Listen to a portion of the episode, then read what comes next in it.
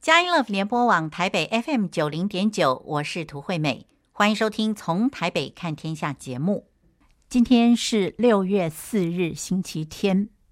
在今天《从台北看天下》的节目之中，我们为您邀请到这位特别来宾，依旧是共善协会张文昌秘书长来接受我们的访问。在今天，张秘书长要跟我们谈的一个主题呢，是反歧视法。那么，对于法律的变更以及制定呢，我们都是比较陌生的。因此呢，我们要请张秘书长来谈这个议题，是希望我们能够对反歧视法有所认识。啊，秘书长你好，你好。首先，我们想请教张秘书长，什么是反歧视法？那么，这个法案呢，它的立法意旨究竟是什么呢？它的内容是什么？好，呃，谢谢主持人哈。好，那我来讲一下，就是什么是反歧视法。好，那要讲反歧视法之前，我们要知道什么是歧视吧。哈，那通常歧视它指的是一个差别待遇。好，例如说，呃，我们一样做这样的一个工作哦，可是他得到了是一个月可能是五万块，另外一位得到是四万块，他们做的工作完全一样，绩效也完全一样。好，这个就是差别待遇。好，然后呃，我去应征某一个工作，好，只因为我是我是女性，好，那。我就得不到这个工作机会，可是我可以证明我的能力跟跟对方是完全是一样的，我的学历呀，好，各方面的表现都是一样的，可是只是因为我是女性，我就失去了这个工作机会，这个也是一个歧视。所以这个呃，通常我们会讲到成见跟歧视，成见就是一种刻板印象，那歧视就是具体因着这个刻板印象而造成差别待遇的一个行为，造成当事人的权益受损。好，这个通常把这个叫做歧视。好，那所谓的反歧视法哈，另外一个名称就叫做平等法，或者是综合性平等法。它的意思就是说，我们现在的歧视是分散在各个法里面啊，例如说，呃，性别工作平等法，它是规范啊，不可以因为有性别而有差别待遇，而在工作上面、求职上面啊，这个有差别待遇。好，这个就是规范在这个性别工作平等法里面。啊，性别平等教育法，它就规范在校园里面啊，针对性别要怎么教育，然后针对这个呃校园里面的呃学生有受到这个性侵害、性骚扰、性霸凌，好要怎么处理？好，它就是把这些的呃怎么样呃避免歧视，或是遇到歧视要怎么处理的一个具体的作为，把规范在这个法里面。好，那这个就是分跟性别有关的歧视法，好，可以这样讲。可是现在的。呃，综合性平等法或者是反歧视法，它其实就是要把这些分散在各个法里面的这个歧视，把它汇整起来变成一个法。所以它可能包含了包含把这个种族歧视啊、国籍的、宗教的、性别认同、婚姻状态的、啊年龄的、身心障碍的、哈政治的方面的这个立场哈，这些都规范在里面，都是规范说在里面。啊、呃，这些都不可以歧视。规范说，啊、呃，什么样叫做歧视？然后规范说，诶，如果遇到歧视的时候要怎么处罚？好，好，这个就是一个所谓的综合性的平等法，或者是叫做反歧视法。好的，那么这个反歧视法现在已经进入立法院了嘛？对不对？诶，还没，还没有进入立法院哦。现在还在行政院吗？是，是，哦，是是是。那这边我简单补充一下哈，就是。呃，行政院在前两年有通过，叫做国家人权行动计划，它里面就有把这个制定综合性平等法列为他们的一个计划里面的一个主要的项目之一。好，然后它预定是在二零二四年，就是明年，好要送到要在立法院通过。是，他把这个当做他一个行政院的一个一个具体的一个政策一个目标。好，然后刚好在去年底有成立一个叫做人权及转型正义处。就是行政院新成立的这个单位，嗯，好，然后他们就是把这个呃，研拟综合性的平等法视为他们最主要的一个业务，好，所以这目前是蛮积极在推动。然后刚好过去这几年，这个我们呃台湾哈有好几个国际人权公约，就刚好在进行审查，好，像去年就有三个国际人权公约。好，都有在这个做这个国际审查，然后这个被邀请来的这些学者专家、这些国际审查委员，他们几乎都有在他们的结论里面有提到说啊，希望台湾可以去制定这个综合性的平等法。哦，是是，所以换句话说，我们的反歧视法，它基本上它有参考其他国家的立法。是，对，目前来讲哈，大概就是像英国、加拿大、纽西兰，好，这几个国家是有类似的一个法。好，所以大概就是可以去参考他们目前的法案的这个内容跟条文。好，然后就是对于这个歧视行为，给他一些禁止啊、处罚、制裁。好，然后给受害者一些一些补偿救济，大概是这样子。那好不好跟我们介绍一下这个内容是？我想主持人问到一个很重要的关键，就是那我们怎么认定一个行为是歧视？好，那这个部分来讲，它又分成两个部分。哈，就是第一个部分是对于公部门。也就是我们去要求国家、要求政府机关，你不可以歧视，在你的政策里面，在这些我们国家的法令里面，不可以歧视特定的这些呃族群啊，或者是这些对象。呃，这个其实看应该是感觉上是还蛮合理的。可是问题是，这个法不只是规范到政府机关，规范到公家机关，它同时也规范到私人。所以我就想到说，去年哈，去年在这个有一个争议嘛，哈，就是所谓的。啊，数位中介法，它就是要求我们在各个网络平台上面，如果有一个呃这种这种被视为是那种煽动啊、违法的啊这种言论啊，然后这个时候就变成要求那个业者要把它下架，好，要求业者要封，不能让这个言论继续的传播，也不能让更多人来看到这样的一个言论。好，然后也对，可能也对于这个当事人发表言这个言论要有一些的处处分，好，有一些制裁。那它里面把它叫做什么？资讯限制令，好，资讯限制要去限制这样的资讯。好，那这个这个法后来很快就被引起民间的一个反弹啊，可以这样讲。好，民间非常多的反弹，大家的看就就啊，这样会不会变成是你在打压我们的言论自由？我我我在网络上我表达我的意见，那你看你看不顺眼，你觉得我我的意见跟现在。可能甚至是国家的哦政政府的一个立场啊不合，你可能就觉把它当做一个这是一个呃违法的言论啊，就是说管制这个不能贴不能传，该把它删除，那就变成类似这样的一个舆论，就普遍上有这样的反应。最后来讲，就这个法就有点是无疾而终。好，那我们现在同样的，我们对于这个综合性平等法好反歧视法，我们同样有这个呃相对的一个一个疑虑。因为我们在我们在人跟人之间的一个差别待遇，在某些部分它是有一些有一些特别的一个理由的。好，有一些特别理由，例如说，这个有两位同时来应征，这个 A 他的他工作表现比较好，好，然后这个 A 就是我可以从某一些部分我可以看到，我会认为他比较适合我这个工作。可是 B 的部分，他可能在某些部分，例如他的。呃，表达上他的某一些的过去的一些啊资历上面，我看到一些东西可能不适不适合，我会认为他不适合我们这个工作，所以最后我就录取 A，没有录取 B。而 B 可能去因因着这个反歧视法，因着这个平等法，他去申诉，说我歧视他，我对他造成差别待遇。哦，没有错，他没有他工作没有录取，这当然是一个差别待遇。可是我我的理由可能被会被他认为说是因为他的种族或因为他的性别而没有录取他，他可以做这个解释。啊，这个反过来，我这边可能要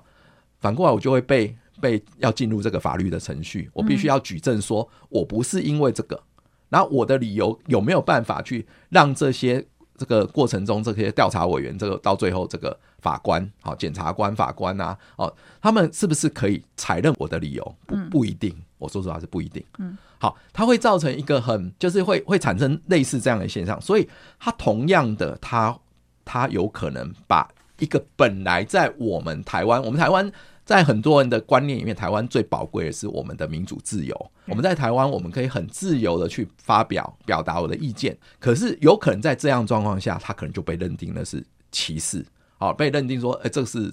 然后甚至我发表一个意见，被认为这个叫做仇恨言论，都有可能。我我们过去也不乏有这样的一个一个例子。如果这个法律它没有经过一个充分的研议，好，让更多的呃民间、更多的民众去清楚了解说这个法律到底在规范什么，到底大家要处分什么，好，然后再有充分的讨论，而且能够大幅的降低这个相关的疑虑，所以我会看到这个法律哈，以目前的状况下，我觉得还有很大的一个距离，好，有很长的一段路要去走。我我并不反对说我们可以去规范。这些很明显的这些的歧视的行为，可是它的前提是这个歧视必须要的让大家很清楚它的界限在哪里啊。我们通常讲到歧视的时候哦，会是法律规范，你没有认真去执行的时候，就会产生这种差别待遇。当然，在生活上啊，很多时候我们发现自己没有被公平对待的时候。会感觉到很火大哦。不过呃，现在呢，我们先不要那么火大啊，我们先休息一下，冷静一下。在音乐过后呢，我们继续来请教共善协会秘书长张文昌，跟我们来谈反歧视法。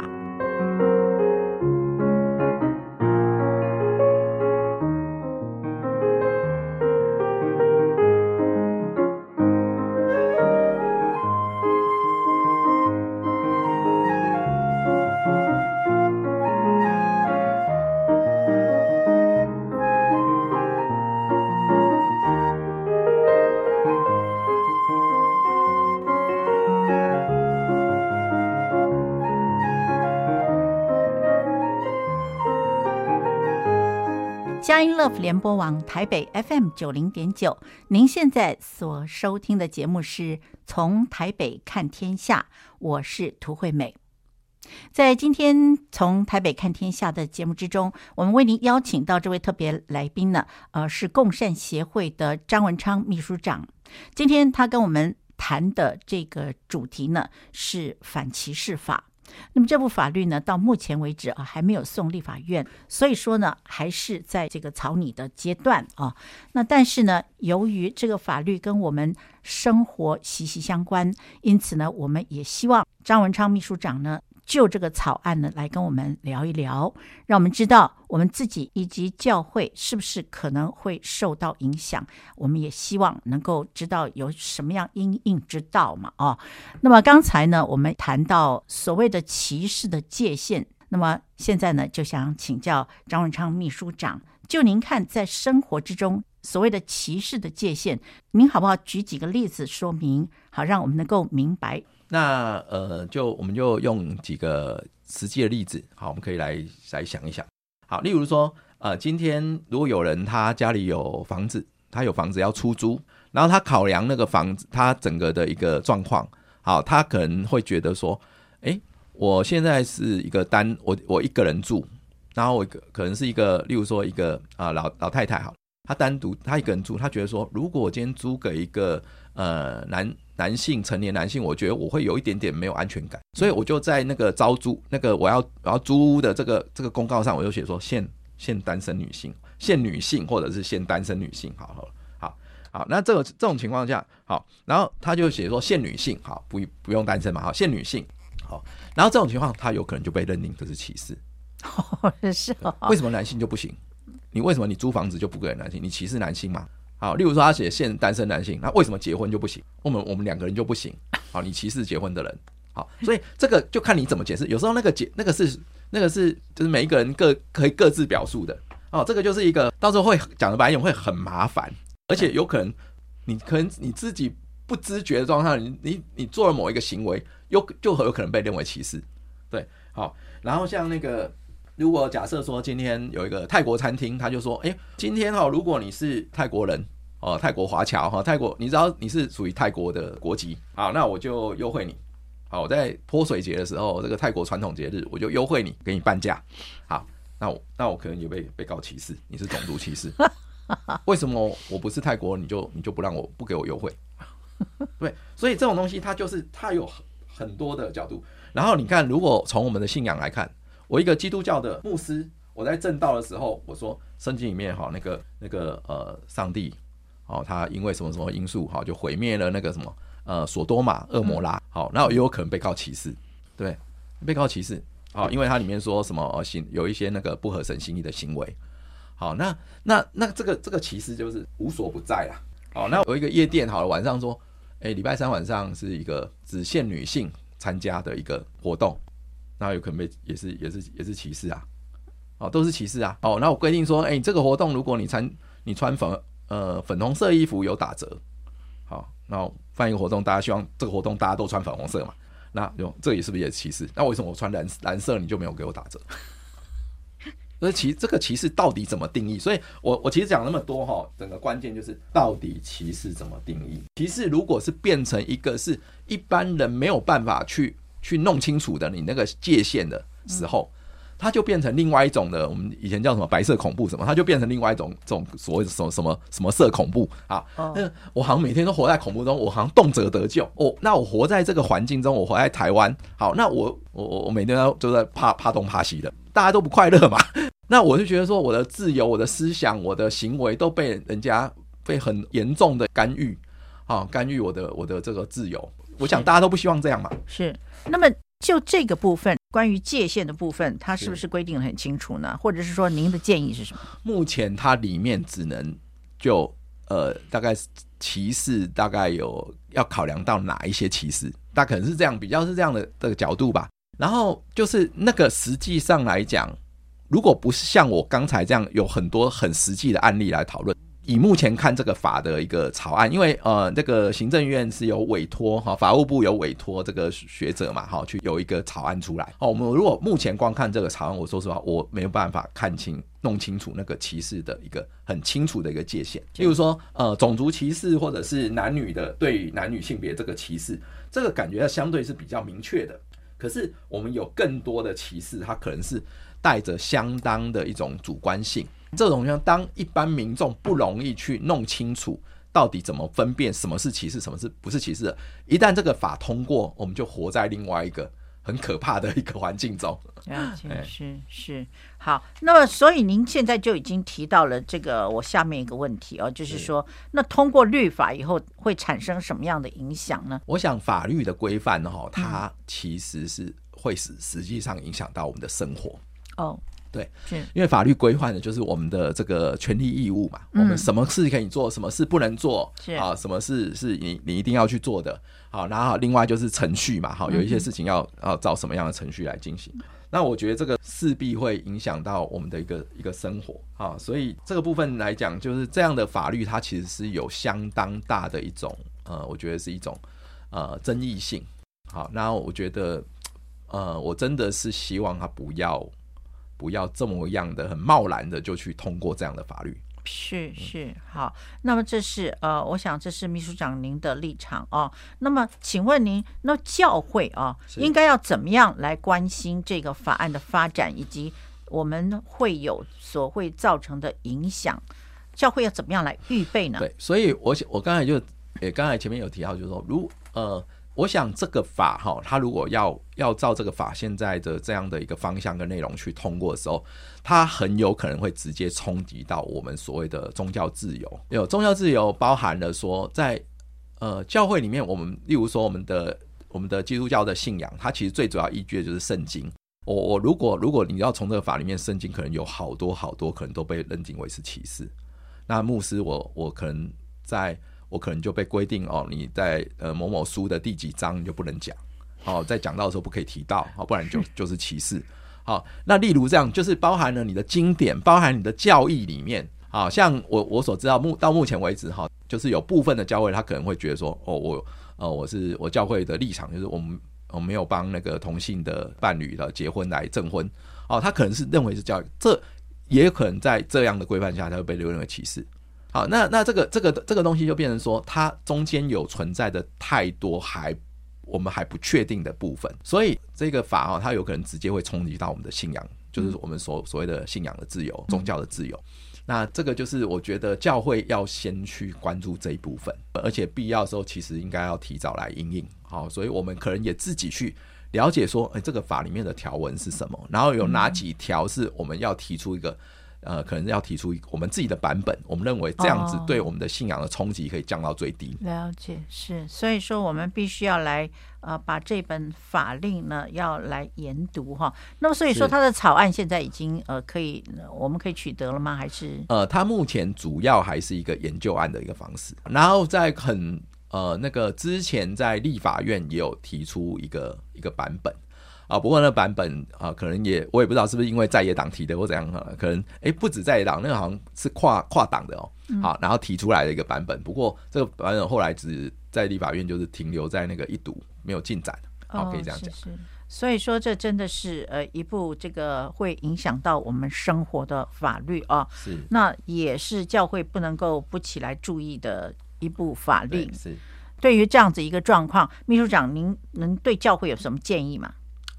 呃，我觉得哈，教会呃，对于像这样的一个法哈，应该要呃更多的关注哈，然后也能够来提早应应。那会建议哈，教会这边，我想教会这边也有很多的一些基督徒哈，弟兄姐妹有一些这个法律上的专业啊，包含很多的一些呃资深的律师、法官啊，包含了这个这些呃法律法学的这些教授学者是啊，能够。呃，去找到一些呃有对这个议题有有负担的哈，能够来呃聚集他们来提早来讨论这个法，好，然后来也呃可以进一步提出我们的一个对应的一个版本，是啊，这样可能是一个比较务实、比较有效的一个因应的一个方法。是哦，这真的是非常清楚的一个建议哈。好，那么我们现在呢呃休息一下，音乐过后呢，我们继续来请教张文昌秘书长。来接受我们的访问。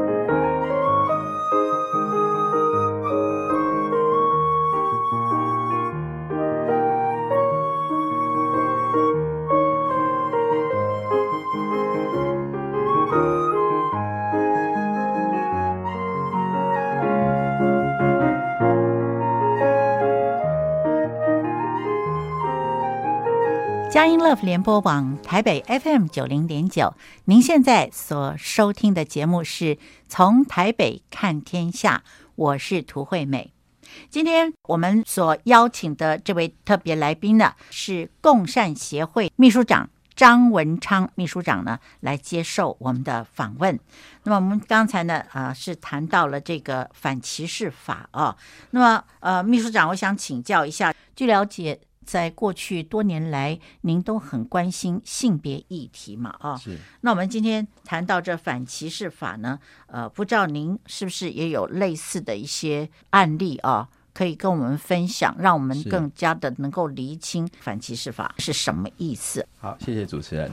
呃，我想到哈，就是在呃去年的一个事件，好，呃，也就是在这个国立成功大学。好，他被媒体好报道，就是在未经住宿的女学生的知情同意的状况下啊，把有一位就是还没有经过变性手术的啊男跨女的学生，好，呃，他从宿舍区从这个男宿舍转到女生宿舍，好，那呃这样的一个争议哈，我想以这个例子来那个跟大家有一些的分享。是。好，那首先来，我们来了解一下，就是什么样的，呃，就是所谓的跨性别，好是什么？好，那跨性别一般来讲，它的意思就是性别认同跟生理性别不一样的人，哦，也就是说，我的生理是呃男性的一个生理，好，可是我的心理，我认为我是女性，或者是反过来，就是我的生理是女性啊，我的。性别认同，我认为我是男性，或是我想要做男生，或者我我认为我是我是男生哈，类似这样，这个就是呃这个广义的一个跨性别。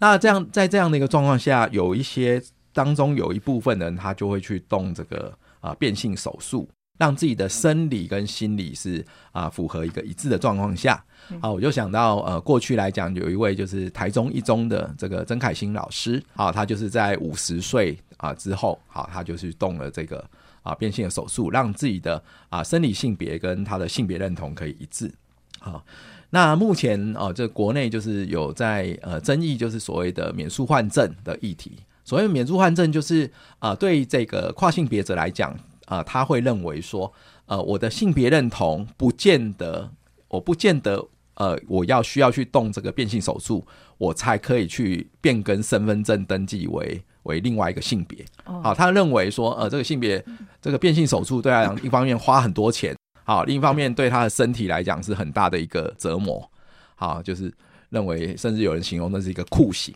好，他是就是这样的一个一个提出这样的一个一个诉求。对，那。那在呃这个争议下，就产生了刚才讲这个成大的这个事件。好，当后来呃一开始学校去做这样的一个处置的时候，好像没有没有引起大很没有引起大家的一个注意。就是说，哎，这一位跨性别的这个学生，他觉得说，因为我的性别是认同是女性，那我我们就很容易可以了解，他如果住在男生宿舍的时候，他觉得说，哦，周围都是都是男生，他觉得不自在。我们是可以了解的，可以了解。好，那呃，通常一般现在国内这样的状况，他一般就是让他到一个，例如说呃，去使用这个呃性别友善厕所。好，然后另外就是，呃，学校里面可能有一个单独的一个区域，让他呃个别的去去去住宿，一样是可以提供他一个呃学校的宿舍哈，啊，去给他一些一些措施，让他去可以更让他更自在。我觉得这个呃这样的一个做法，我们是可以支持的。好，可是这一次的成大这个事件，就是他是他个他他是这个本身这个学生，他是他要求说我想要住到女生宿舍。他，因为他觉得我性别认同是女性，所以我就应该住女生宿舍。那一开始学校并没有，呃，学同学并没有太多的去注意这件事情。可是后来他自己提出来说，哦，他要去参选学生代表，所以他就把这样的过程跟他现在住在女生宿舍就公开了。公开之后，变成说引起了学校很多女学生就开始反弹。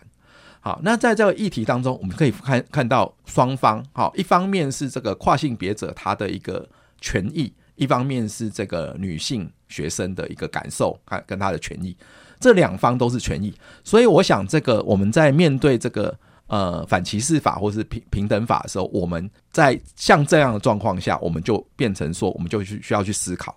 到底什么样是歧视？我不让这个呃跨性别的学生，尤其是他还没有还没有依照我们国家的法令，我们相关的程序去完成这个变性手术，然后依照我们的。国家法令，当你完成变性手术，而且你经过精神科医师呃开立的这个这个诊断，说确认他的他的性别的认同是稳定的，好，在这样的状况下，他就可以去做这个身变更身份证的性别。如果依照这样的一个程序完成之后，我想应该大部分都可以接受，说我们就认为她就是一个女性，她她已经完成了我们所有法令。哦，所具备这些条件，可是他今天是属于在这个阶段当中，他还没有去做这个变性手术，好，所以他身上还是有原来他男性的这个生殖器官，好，这个这样的一个生理，好，那这种情况下，我们就可以也可以了解一个女学生，在我们蛮多的女学生，她跟这样的一个跨性别的住在同在同一个空间当中，她会有一个呃隐含的一种呃不安，一种焦虑，她会觉得说。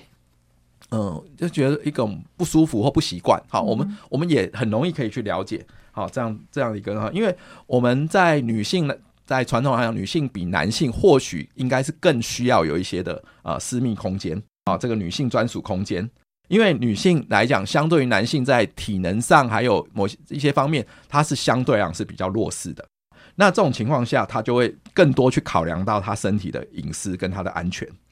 好，啊避免这个来自于男性的这个这些这些骚扰或甚至是侵害，这个这个也是一个女性的一个合理反应。那在目在成大这样的一个做法的时候，确实有可能让女性对原来专属女性的空间失去原有的安全感，好，产生了一个害怕跟压力。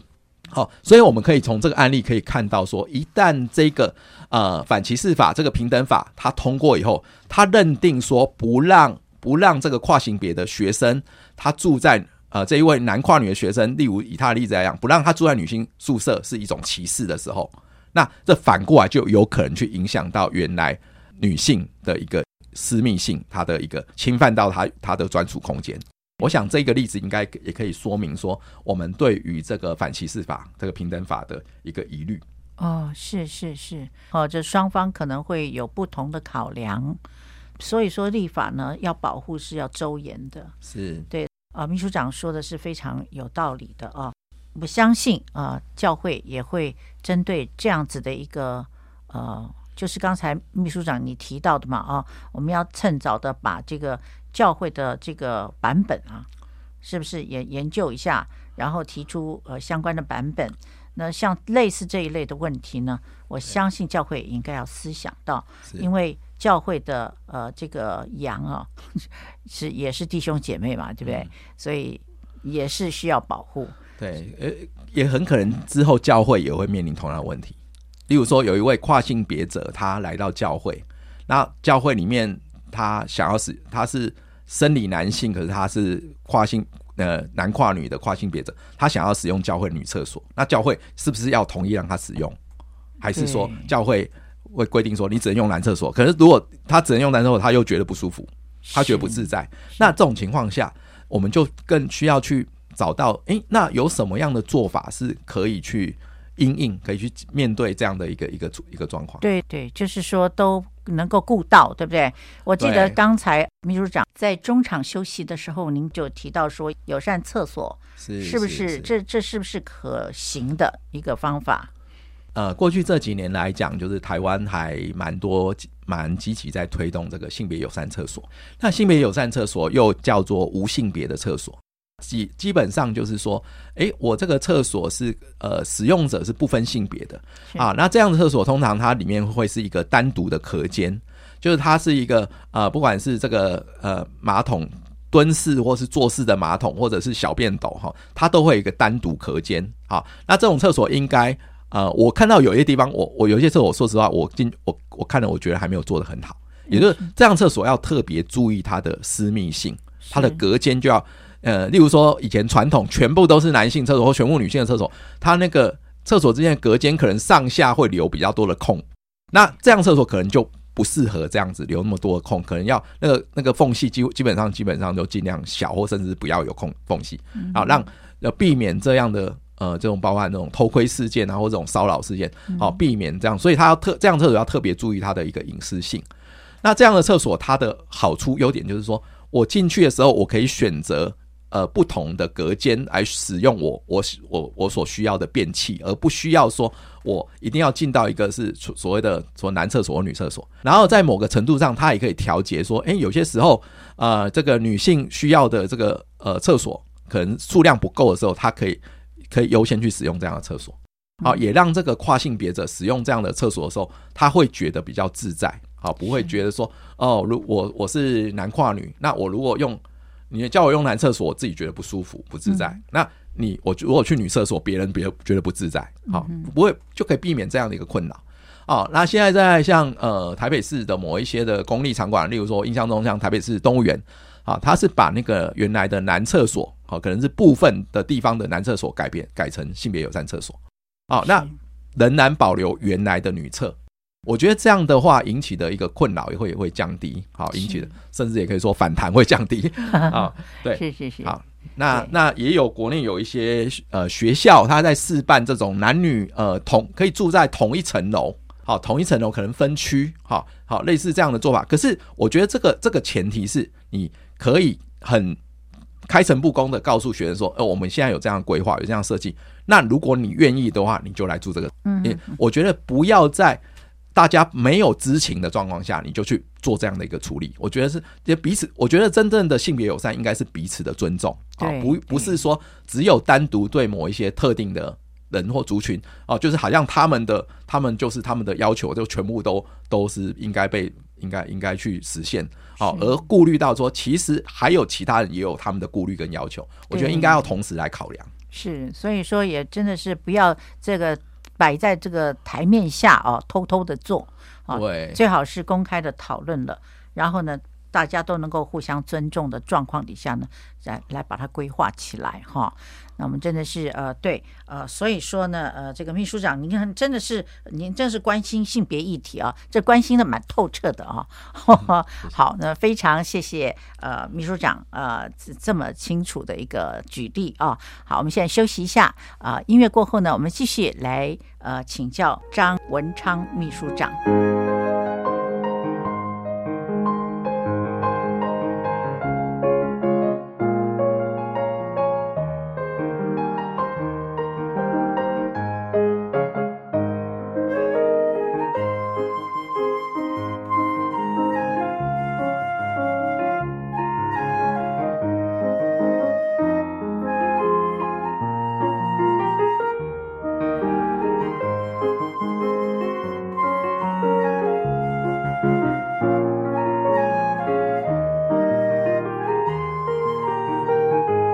佳音 Love 联播网台北 FM 九零点九，您现在所收听的节目是从台北看天下，我是涂惠美。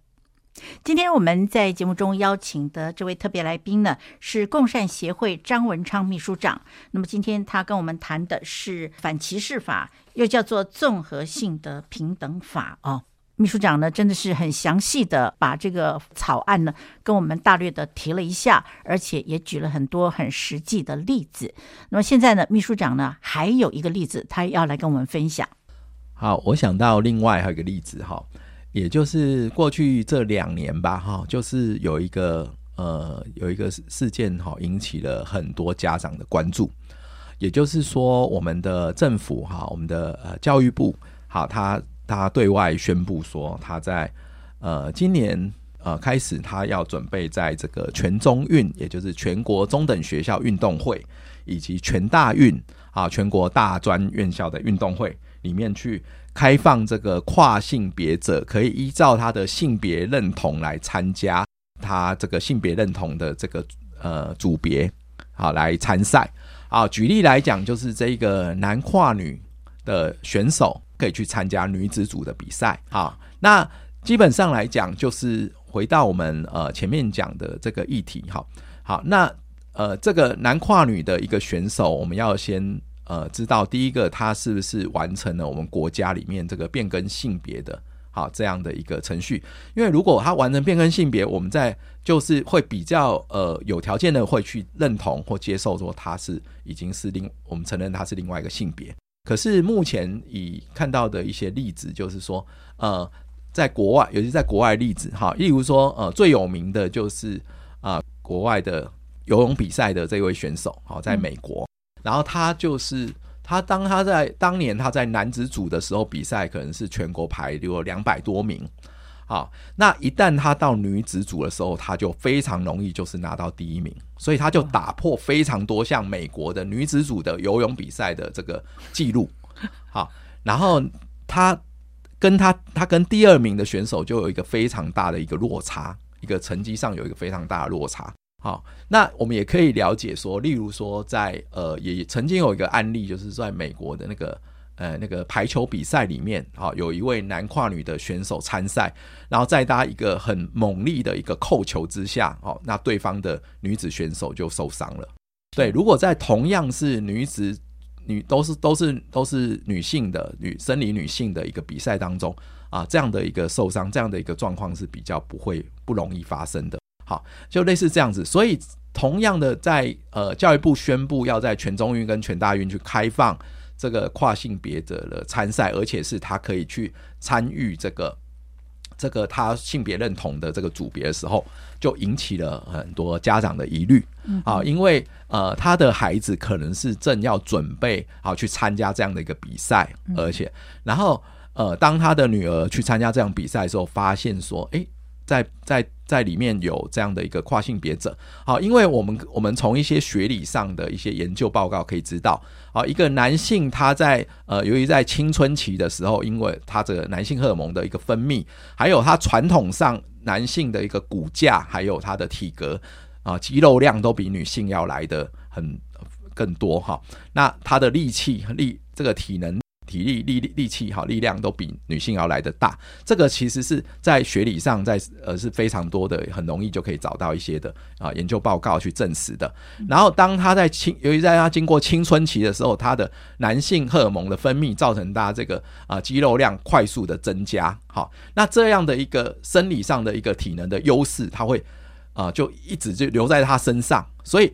即使他后来他动了啊，甚至有可能他动了变性手术以后。他仍然保有这样的一个体能的一个优势。好，那现在所知道的是啊，国内来讲，这个全中运、全大运，它是以它的睾固酮的一个一个量，好，来呃不超过呃多少比例，好多少的一个数数字，来作为是它可以参加这个女子组的一个一个主要的一个根据。啊，或我们一般来讲还是有一个很大的疑虑，会觉得说这样子还不够。好，所以类似的一个争议哈，那可是如果当一旦当这个反歧视法或平等法啊通过以后，不让他参参加女子组，是不是就被认为是歧视呢？好，这个东西就变成说，我们就可以看到这个法令它牵涉到范围其实非常的大。好，那所以我们更应该要去审慎的去因应跟面对。是的，呃，我想，呃，秘书长这样提这些性别变更的例子啊，在修法的过程或者是立法的过程呢，可能考虑的要很周延啊。这个性别变更的人，或者是要跟他相处的人，哦、啊，比如说女生要跟男变女的这一个新的一个性别呢来相处的时候呢，彼此都需要有一些不一样的需求跟保护。那因此呢，教会要提出。呃，教会的版本之前呢，可能还不只是这样，可能还需要让弟兄姐妹们更周延的去思考，可能需要有天赋的眼光，也需要有成熟的互动，可能我们需要回到圣经的教导哦，凡事谦虚、温柔、忍耐，用爱心互相宽容，用和平彼此联络，竭力保守圣灵所赐合而为一的心。我相信这样才不会让任何一方受伤。我们很感谢秘书长来跟我们分享关于草案的部分啊，几乎都谈到了嘛，哦。但是在事实、在案例上面呢，我们非常感谢秘书长您今天所提到的这些案例啊，很可能我们没有经历过这些事情的人啊，可能比较主观，可能不会考虑的这么周延。幸亏今天秘书长提出来。我们相信基督徒可以用阿嘎培的爱来接纳、来包容，这是秘书长今天所给我们最大的祝福。非常非常谢谢秘书长。希望大家今天听友不要因为这样心情不好。是啊，我的心情的确不好。想到保罗说：“凡事都不可亏欠人，唯有彼此相爱，要常以为亏欠，因为爱人的就完全了律法。”想到这里，就知道自己亏欠了多少。但是还是要谢谢秘书长，你今天的提点，我这个人真的需要改变。好，谢谢秘书长。听完了共善协会秘书长张文昌的分享，我们节目也接近尾声了。我们真的非常感谢秘书长今天所跟我们分享的，包括了反歧视法，包括了跨性别者他们在适应新的生活上面所遇见的困难，以及与人相处方面呢，也需要有很多的调试。那么教会遇到这种情况，真的要记得保罗所说的话：唯有彼此相爱，要常以为亏欠，这就是阿嘎培的爱。基督已经为我们钉在十字架上，而他死里复活的大能呢，带给我们一个能力，依靠他可以做到在彼此相爱上要常以为亏欠。那么在节目结束之前，涂惠美也是要来祝福每位听众朋友，让我们在这个社会之中，很多有需要的人啊、生命里面呢，能够做那个。在彼此相爱上面，常以为亏欠的这个人，用阿嘎佩的爱来接纳、来包容，好吗？希望我们的社会因为有这样子的爱，能够更加和谐。下一个星期天，六月十一日，让我们下午四点零五分再一起透过从台北看天下来关心神国度的事。拜拜。